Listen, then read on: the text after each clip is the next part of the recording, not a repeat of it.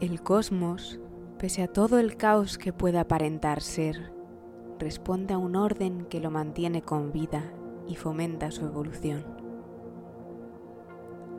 La naturaleza, como escenario inmediato del ser humano, responde a una falsa aleatoriedad guiada por unas leyes que indudablemente están ahí. El cervatillo sabe dónde tiene que mamar desde el segundo uno de su nacimiento la polinización de las abejas y su modo de vida coincide con la época del año predilecta para las plantas. Todo sigue un orden, un extraño equilibrio que parece que se va a derrumbar en cualquier momento y que sin embargo ha estado allí desde un principio. Bienvenidos.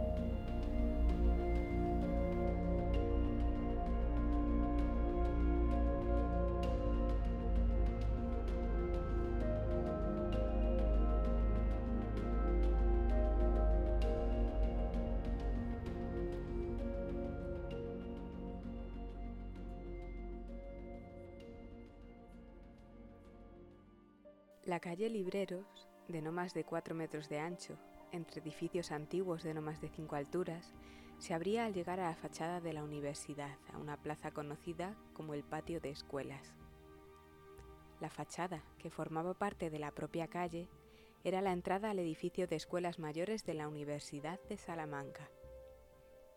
Actualmente dicha fachada, de un claro estilo plateresco, era uno de los puntos turísticos más característicos de la ciudad siendo la plazoleta a la que hacía frente el patio de escuelas mayores, un lugar muy transitado a lo largo del día. Por la noche, sin embargo, a excepción de unos pocos viandantes, esa calle quedaba poco transcurrida. El ambiente de las luces anaranjadas de las farolas iluminando la piedra arenisca de las casas dejaba una imagen llena de sombras digna de películas de misterio como El tercer hombre. En el centro de la plaza se erguía iluminada la estatua de Fray Luis de León, enfrentando a las dos enormes puertas de la fachada. Ese monje con su túnica estaba situado encima de un enorme pedestal blanco, mirando hacia todo aquel que se pusiera a su lado. David levantó la cabeza para mirar de nuevo a la rana encima de la calavera que le daba el nombre coloquial de la fachada de la rana. Los salmantinos, habiendo normalizado todas las maravillas que día a día les rodeaban, Estaban cansados de todo aquello, pero buscar aquel alimanillo de piedra, entre todos los ornamentos de aquella fachada, se había convertido en uno de los motivos por el que aquella plaza estaba normalmente repleta de turistas mirando hacia arriba y señalando. David se fijó en la deformación rocosa que había encima de la calavera. No se le parecía lo más mínimo a una rana, y no recordaba un tiempo en que sí. Miró a su alrededor, pero no encontró a su tía por ningún lado. Parecía que con las prisas había llegado algo pronto, por lo que dio una vuelta por esa plaza, de un tamaño más bien pequeño pero que destacaba al salir de la calle estrecha. El silencio le rodeaba. La piedra dorada de Villamayor era la protagonista allá donde mirara, y la luz atenuada, proveniente solo de los focos de la fachada y la estatua de Fray Luis de León, generaban en David la sensación de hogar que había tenido de niño. El frío seco que en esos momentos sentía, y el dolor de orejas debido a este solo acrecentaban dicha sensación. Buscó en su bolsillo el paquete de tabaco que se había parado a comprar a mitad de camino y se puso un pit en la boca. Lo encendió y, aspiró profundo, disfrutando de ese momento de tranquilidad. Soltó el humo relajadamente. Esa mierda te va a acabar matando, le dijo alguien a sus espaldas, abriendo los ojos en el acto. Desde el primer segundo supo que no era Irene. Metió la mano automáticamente en el bolsillo. El tacto del cuchillo a través del trapo en que lo había envuelto le tranquilizó. ¿Y eres tú el más indicado para decirme eso? dijo, con el tono más desagradable que pudo, mientras se daba la vuelta para enfrentarse a la persona que había estado buscando el día anterior. Estuve en tu casa ayer, ¿sabías? Jaime soltó una risa nerviosa, asintiendo con la cabeza. Seguía teniendo la misma ropa que el día del entierro. Algo nos dijeron, sí. También sé que tuviste un encontronazo con alguien allí. Me alegro de saber que no te pasó nada. David se dio cuenta de que Jaime era incapaz de dirigirle la mirada. ¿Acaso estaba colocado en esos momentos? Se había jurado a sí mismo que le echaría en cara todo en cuanto se encontrara con él, pero en ese momento y dado todo lo sucedido en las últimas horas, simplemente no supo qué hacer. Estaba demasiado cansado. ¿Me das uno? le dijo señalando el cigarro. La mano le temblaba por el mono. David le lanzó la cajetilla y el mechero. Se puso a su lado, los dos de cara a la fachada, tranquilamente fumando bajo la atenta mirada de Fray Luis de León. Esa noche fría de invierno, en silencio, simplemente viendo el momento, parecía que ninguno se atrevía a decir nada. ¿Eres tú el que me ha mandado el mensaje? Jaime se limitó a sentir mientras le daba una calada al cigarro. ¿Qué estás haciendo aquí? ¿A qué te refieres? David no supo responderle. El simple hecho de decir en voz alta que esa realidad no era su realidad le hacía parecer que había perdido completamente la chaveta. O sea, que lo sabes. Esa afirmación repentina le hizo girarse a Jaime. Este seguía, sin embargo, disfrutando del frente del edificio de escuelas mayores. Una sonrisa amarilla se mostraba en su cara asimétrica de tantos años con la adicción. ¿Quién te lo ha dicho? David no respondió. Jaime tiró la colilla al suelo apagándola con el pie. Sígueme, se limitó a decirle. Caminó hacia uno de los dos portones no girándose para ver si le hacía caso. Sentimos mucho lo ocurrido con Iván. Debimos estar más saltando de él.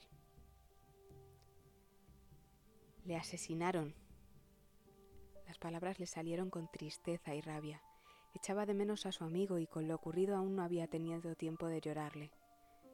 Viendo a Jaime a su lado, ya no sentía ningún odio hacia él. Era cierto que había tenido parte de la culpa de que sus amigos hubieran echado sus vidas a perder, pero teniéndole cerca completamente consumido por aquello que vendía, no podía sentir más que pena.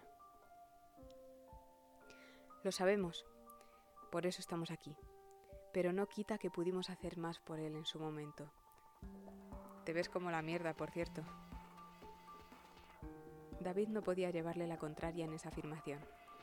Las ojeras de dormir mal, la ropa usada de más, la barba desaliñada al igual que los pelos, hasta la gabardina necesitaba un lavado. ¿Cómo que lo sabes? ¿Sabes de las personas con el anillo tatuado? ¿Qué estamos haciendo aquí? ¿Por qué me has traído aquí? Jaime se acercó a uno de los portones y llamó con el nudillo. No tardó en oírse la respuesta de unas llaves que les abrían. Ante ellos se encontraba un hombre de unos 60 años con un manojo de llaves en la mano. Su aspecto era el clásico de los profesores de universidad. Pantalones chinos, camisa de cuadros, a medio afeitar. En general, la típica indumentaria elegante y dejada de un hombre que desprecia lo que hace o, por el contrario, ama despreciar al resto. Jaime tiró del cuello de su chándal, dejando a la vista la clavícula. El tatuaje de la calavera de cuervo tan característico suyo quedó iluminado con la luz de los focos reflejada en la fachada. David no le reconocía sin él. Se lo debía hacer tiempo antes de que se hubieran conocido, cuando sus vidas aún tenían alguna esperanza y ellos no eran más que niños con sueños en la cartera. Hacía mucho que no pasabas por aquí, dijo el hombre dejándoles paso al interior. El acceso daba, tras un pequeño espacio de entrada, directamente al claustro del edificio de escuelas mayores, estaba gobernado en el centro por una enorme secuoya centenaria que superaba en altura a dicho claustro. Regalo de Federico de Onís, en 1870, dijo Jaime viendo que David se había quedado mirando el árbol centenario. Ahora me vas a dar una clase de historia, dijo David en un tono despectivo. Precisamente vamos a hacer eso, sí. ¿Sabías que aquí nuestro colega Fede era hijo del bibliotecario y encargado del archivo de la Universidad de Salamanca. Siguieron andando hacia el otro lado del claustro, donde se situaban las enormes escaleras de piedra que se dirigían al segundo piso. David no podía dejar de mirar el árbol del centro.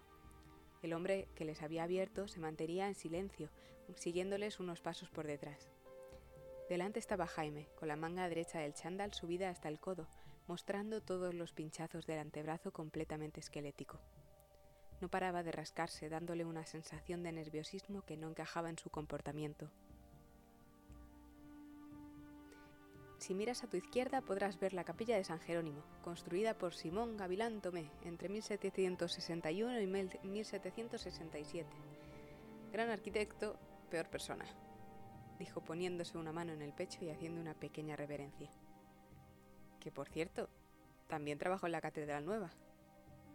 Al otro lado está el Paraninfo, también llamado Salón de Actos de la Universidad. Paraninfo. Nos gusta esa palabra. Jaime parecía estar disfrutando de la situación. ¿Habías estado aquí de noche? David negó con la cabeza. ¿Cómo era posible que les hubieran dejado pasar así, sin más, abriéndoles completamente las puertas? Ese lugar pertenecía a la universidad, y no solo estaba cerrado por las noches, sino que normalmente había que pagar para entrar durante el día. Se fijó en Jaime para asegurarse de, que aquella persona era la misma que había conocido años atrás. Habían pasado cuatro años desde la última vez que habían hablado. Al acercarse a las escaleras, David se quedó petrificado. Un escalofrío le recorrió todo el cuerpo. Metió inmediatamente la mano en el bolsillo agarrando la empuñadura del cuchillo de cocina. ¿Qué ocurre? preguntó Jaime dándose la vuelta en cuanto se dio cuenta de que David había parado en seco. Miró hacia donde él estaba y sonrió. Imagino que sabrás qué son, siendo de aquí. Ante ellos, cubriendo las paredes de piedra arenisca, se encontraban numerosas pintadas, todas ellas parecidas y a su vez ninguna igual que el resto. Estaban pintadas de un color rojo sangre, compuestas todas por las mismas letras. Son los vítores, los tatuajes de Salamanca, Continuó hablando Jaime viendo que David no contestaba. Los edificios históricos de la universidad están repletos de ellos. Cada uno representa un logro que ha conseguido una persona a lo largo de su vida y que queda inmortalizado entre estas piedras. Una huella dejada para la posteridad de sus habitantes más destacados. Debajo de cada uno está la fecha de cuando se había pintado. Aparte de eso, no guardan ninguna información. Entre todos los vítores había uno que le hubiera pasado desapercibido al David de la semana pasada, pero que ahora, sin embargo, no podía dejar de mirar. Las pulsaciones le habían aumentado, el sudor había vuelto pese al frío de la noche. Entre todos los vítores había uno con dos letras de más colocadas de una forma que David conocía muy bien. La U y la S, ambas en continuidad. ¿Sabías que la cruz gamada provino inicialmente de los Vedas? Las escrituras sagradas del hinduismo que no tenían nada que ver con lo mencionado en mi lucha de Hitler. Los nazis cogieron algo que podía haber sido hermoso, que se utilizó previamente en varias religiones, y lo transformaron en un arte prohibido, la vergüenza de la humanidad. ¿Qué me quieres decir con eso? Apretaba el cuchillo con fuerza a la espera de cualquier ataque inmediato. Ese Vítor que estás mirando puede ser uno de los más importantes que pueda tener esta ciudad. Vítor a la amada Ubi Sunt, un Vítor a la igualdad de todos los hombres, a su mortalidad que hace que la vida tenga sentido. No confundas un símbolo hermoso con unos ideales peligrosos y perversos. Ellos se apropiaron de él sin permiso de su dueña. Culpa a aquellos que la difaman, usándolo y no temas aquello que no debe ser temido. ¿Estás diciendo que esto no tiene nada que ver con aquellos que mataron a Iván? Estoy diciendo que este Vítor es tan antiguo que nadie sabe su fecha exacta. El único Vítor sin fecha escrita bajo él, y que los estudios de su tinta lo datan de antes de haberse construido siquiera este lugar. Si fuera eso cierto, ¿cómo es que no es tan conocido como debiera? Lo conocen aquellos que deben. Para el resto no es noticia. Dicho esto, se dio media vuelta y empezó a subir los escalones. ¿Continuamos con la visita? ¿Qué sabes de esa secta? No nos corresponde a nosotros decírtelo. Esa información ya te llegará a su debido tiempo, supongo, pero no es a lo que venimos. Como ya te he dicho, venimos a una lección de historia. El hombre que les había abierto les estaba esperando en la planta de arriba, justo enfrente de la puerta de la biblioteca de la universidad. Espera un segundo. ¿Vamos a entrar en el fondo antiguo? Aquí se encuentran libros de hasta 800 años de antigüedad, libros que nunca podrán ver la luz debido a sus condiciones. Solo personas muy selectas han tenido trato con dichos volúmenes, así que te ruego que tengas cuidado. No toques nada y haz lo que se te pida. El hombre le extendió unos guantes de terciopelo para que se los pusieran. Jaime cogió a su vez unos cordones con pesos en los extremos. Los libros que vamos a ver son muy delicados, le explicó. Muchos de ellos no se pueden abrir por completo y tienen las hojas a punto de convertirse en polvo. Cuanto menos las manipulemos, mejor. Estos cordones son para sostener las páginas y evitar que las sujetemos con la mano mientras están abiertos. El hombre les abrió la biblioteca. Era una sala rectangular con librerías en sus cuatro lados. Llegaban desde el suelo a unas bóvedas de crucería guarnecidas en un color amarillento. Allá donde mirara veía las paredes repletas de volúmenes. No había ni un solo ejemplar que pareciera ser de este siglo. Justo en la unión entre las librerías y las bóvedas se situaban varias ventanas por donde entraba una tenue luz de las farolas del exterior. En el centro de la sala se encontraban varias mesas y atriles de madera, todos ellos rodeados por sillas antiguas con reposabrazos, dejando unos pasillos entre estas y los atriles, de manera que todo aquel que tuviera trato con los volúmenes tuviera que hacerlo de pie. El ambiente era cerrado, pero no se hacía claustrofóbico. La sensación era de estar respirando un aire seco con el típico olor a libro antiguo. No había iluminación eléctrica de ningún tipo, por lo que entraron prácticamente a oscuras, sirviéndose de la poca luz que entraba por las ventanas. El hombre que les había estado acompañando se adelantó escogiendo varios volúmenes de distintos estantes. El tratamiento era de sumo cuidado, como si portara entre sus manos un elemento que se pudiera romper con solo mirarlo. Escogió con cuidado para evitar tener contacto innecesario con otros ejemplares. Se acercaba a una librería. Se quedaba un rato mirándola, cogía un libro y lo llevaba lentamente a uno de los atriles posándolo completamente cerrado. Posteriormente se daba media vuelta y repetía el mismo proceso hasta haberlo hecho varias veces uno por uno, con lentitud y tocando lo menos posible los volúmenes. David y Jaime esperaron en silencio en la puerta. Por un momento David se olvidó de su situación, disfrutando el encontrarse en aquel lugar. Siempre había querido entrar, pero actualmente era imposible por motivos lógicos. Miró al personaje que tenía a su lado con sus pintas de drogadicto, tembleques incluido. Se preguntó quién era realmente aquella persona. Estaba claro que sabía de todo aquel mundo tan nuevo para él. ¿Sería también un no nacido? El hombre que les había abierto y les había llevado hasta allí le había tratado en todo momento con un gran respeto, llegando a parecer completamente absurda la situación. Pese a todo, allí estaban ellos, en una sala a la que muy pocos tenían acceso. Una vez hubo acabado de preparar todo, el hombre les hizo una señal para que se acercaran. Jaime fue primero. Se movía como si estuviera habituado a aquella situación. El hombre se dirigió directamente a él. Avísenme cuando hayan acabado. Dicho esto, y para sorpresa de David, salió por la puerta dejándoles completamente solos.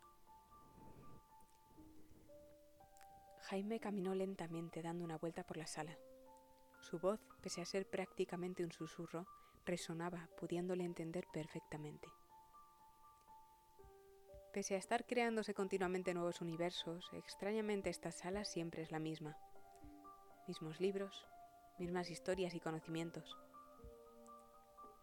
David estaba de pie completamente quieto, siguiendo a su compañero con la mirada. No tenemos la más mínima idea de cuánto es lo que sabes, pero si sabemos que eres consciente de que esta ciudad no es la tuya pese a serlo. No tenemos mucho tiempo para mostrarte todo, pero haremos cuanto podamos. Llegado mañana tendrás que haber cruzado de nuevo a tu lugar de origen. Se fue acercando al primer atril ocupado por un tomo grande. Le hizo una señal para que se acercara. Ahora dinos. Le miró por primera vez directamente a los ojos, mostrando una seriedad y una conciencia nada común en él. A David no le sorprendió ver que los tenía rojos. ¿Qué sabes realmente de la escalera de Penrose? Hola, somos Clara y Fernando, creadores de esta aventura semanal. Nos alegra que hayáis llegado hasta aquí. Si os ha gustado, podéis dejarnos el like o suscribiros. También podéis escucharnos en iVoox y leer los últimos capítulos hasta la fecha en ubisundpodcast.blogspot.com. Gracias y bienvenidos a Ubisund Podcast.